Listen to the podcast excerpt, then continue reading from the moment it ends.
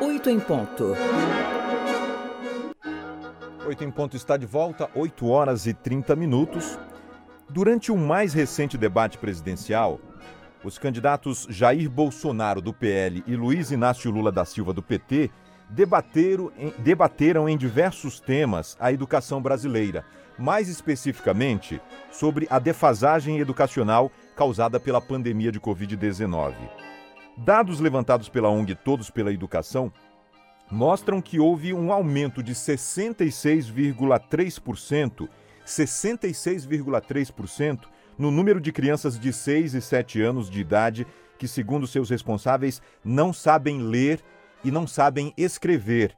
O número passou de 1,4 milhão em 2019 para 2,4 milhões em 2021. Um problema gravíssimo.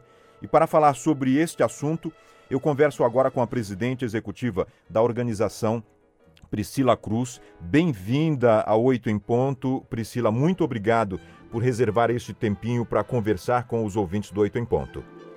Prazer é meu. Bom dia a você, a todos os ouvintes da Rádio Cultura. Priscila, como é que a pandemia agravou esse quadro da defasagem escolar no Brasil? Eu digo agravou porque esse problema da desigualdade social já era enorme no Brasil, mesmo antes da pandemia. Como é que a ONG Todos pela Educação vem monitorando esses dados? Uhum. Bom, assim, o que aconteceu é que as escolas fecharam, ficaram fechadas por conta da pandemia, isso era necessário, é, até pela nossa, pelo nosso monitoramento e nossos posicionamentos, a gente trabalhou muito para que as escolas reabrissem antes, né?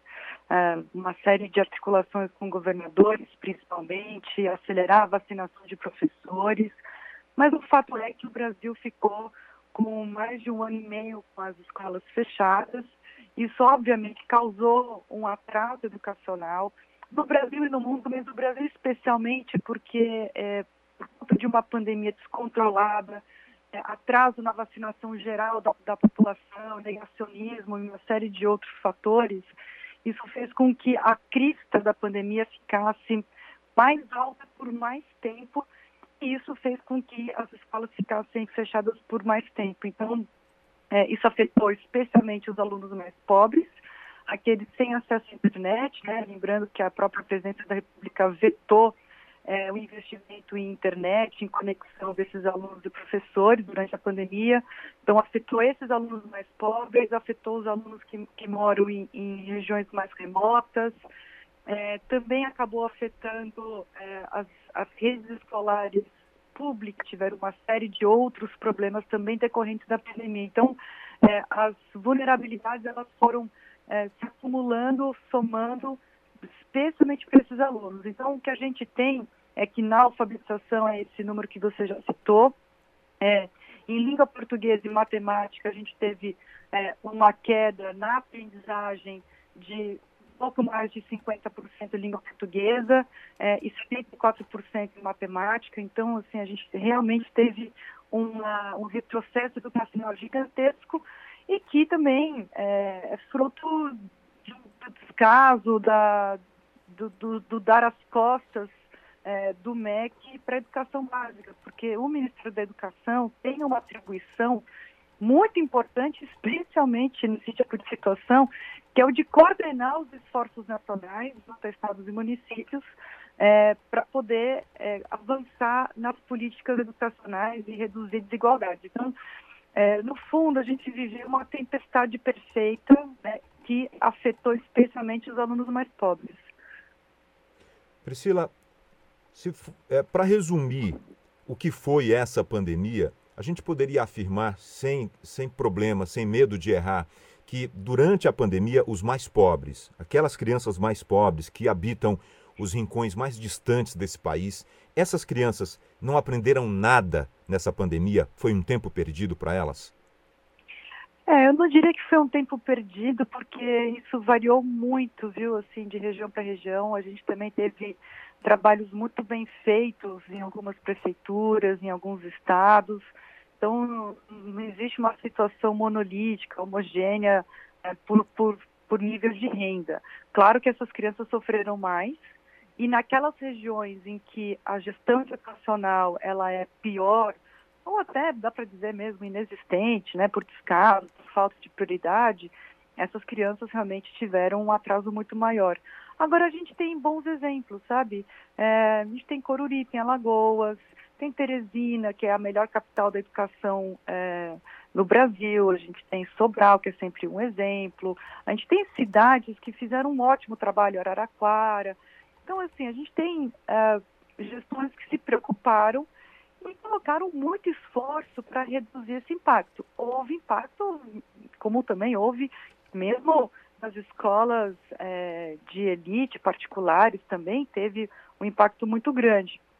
Mas não dá para a gente dizer assim, olha, então todas as crianças mais pobres não aprenderam nada, porque a situação ela é muito desigual é, a, no território nacional.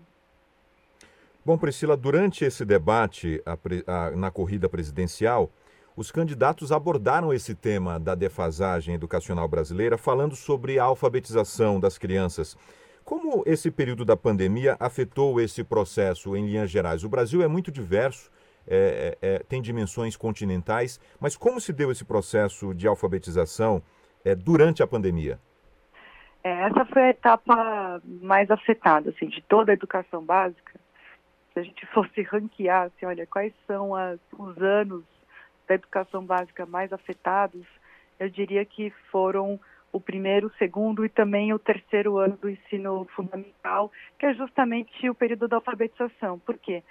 Porque a alfabetização, ela é uma, um, uma, uma aprendizagem que exige, demanda muita atenção do professor, muita conexão pessoal entre professor e alunos, confiança, porque realmente é algo que é, exige ali um, um, esforço dos alunos, dos professores, é, é uma competência muito específica de professores, né, os professores alfabetizadores, e assim, não existe nenhuma experiência no mundo que mostra que é possível alfabetizar à distância, né?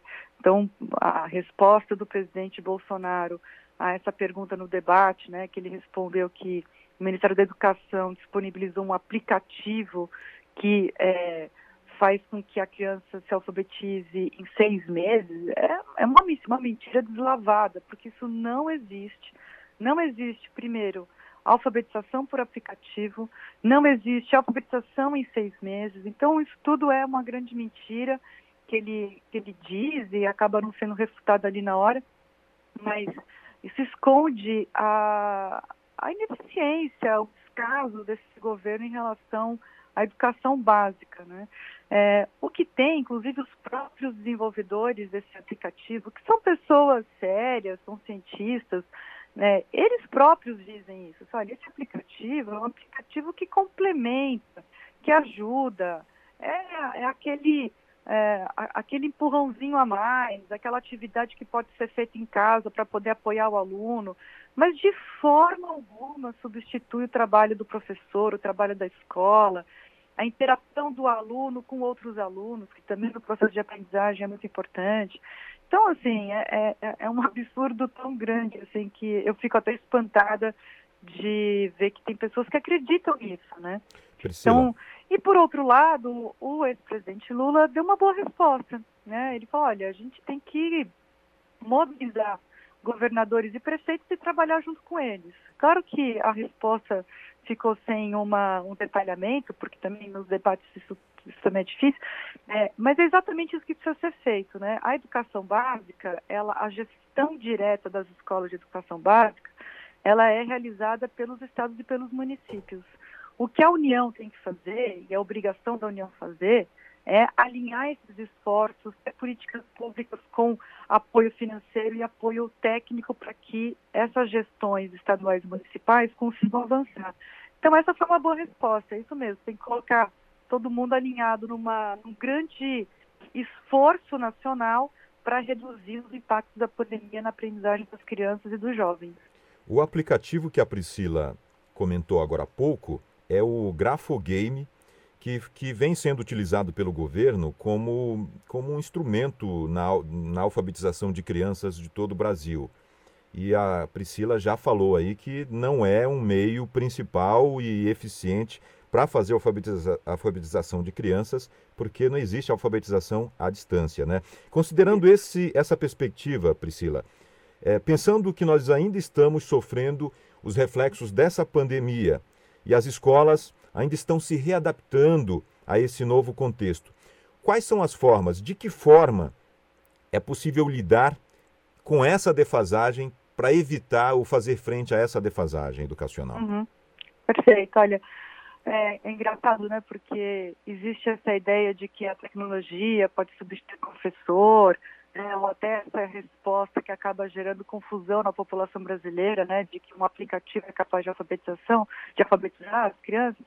No entanto, a gente tem uma experiência no Brasil que é referência mundial de garantia de alfabetização de todos, se crianças pobres, crianças menos pobres, rurais, urbanas, independentemente das suas características, que é a experiência cearense. Né? O, o, Ceará tem as melhores escolas do Brasil e essa trajetória do Ceará começou justamente com a experiência que eles têm com a alfabetização, que é o programa é, de alfabetização na idade certa do Ceará, que hoje é referência em outros estados, e que cada vez é mais estudada, porque ela, ela envolve uma série de elementos.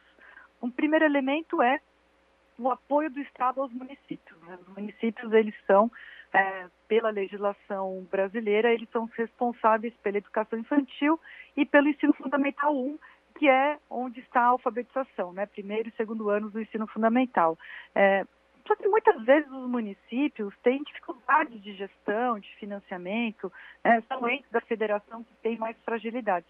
Então, a primeira coisa que o Estado do Ceará fez foi organizar essa colaboração do Estado com os municípios. É, criou um incentivo financeiro, que é o ICMS educacional, então a distribuição da cota parte do ICMS para os municípios atrelado aos resultados de alfabetização. Então, criou um incentivo. É, ao lado do incentivo, apoio técnico, porque não adianta você premiar aqueles que podem fazer melhor se poucos sabem fazer bem. Então, fazer uma, um apoio técnico foi fundamental e eles se estruturaram para poder atender os municípios cearenses em relação a isso. Formação de professores e uma série de eventos de mobilização da sociedade, das, das famílias. Então, o, o, caso do Ceará é um, é um, caso bom porque ele é um caso, é, digamos, 360. Assim, ele pega todos os aspectos que envolvem a alfabetização, todos os, os fatores que afetam essa política e foram trabalhando de forma muito é, eficiente, com muito sucesso. Então, a gente já tem, diria assim, a receita de fazer isso é, bem no país, que é o que o Ceará fez e que o Ceará, o Ceará vem fazendo ao longo dos anos, aperfeiçoando ao longo dos anos.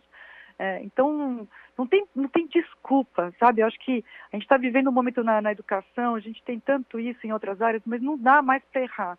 E não dá para errar porque é, a gente tem as respostas. O Brasil já tem clareza, porque existem boas experiências em estados e municípios.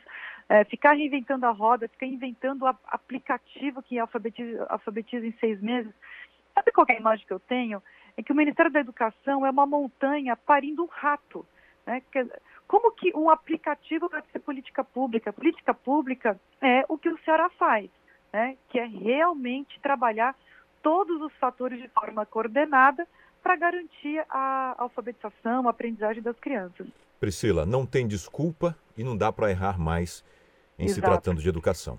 Muito obrigado pela gentileza da sua entrevista. Espero que você volte numa outra ocasião para comentar dados mais positivos sobre a educação básica no país. É tudo que eu quero, é tudo que eu quero e, isso começa é, com o voto da gente. Né? A gente precisa votar pela educação, votar por aqueles para aqueles que podem realmente fazer algo pela educação, não para aqueles que têm descaso completo com a educação.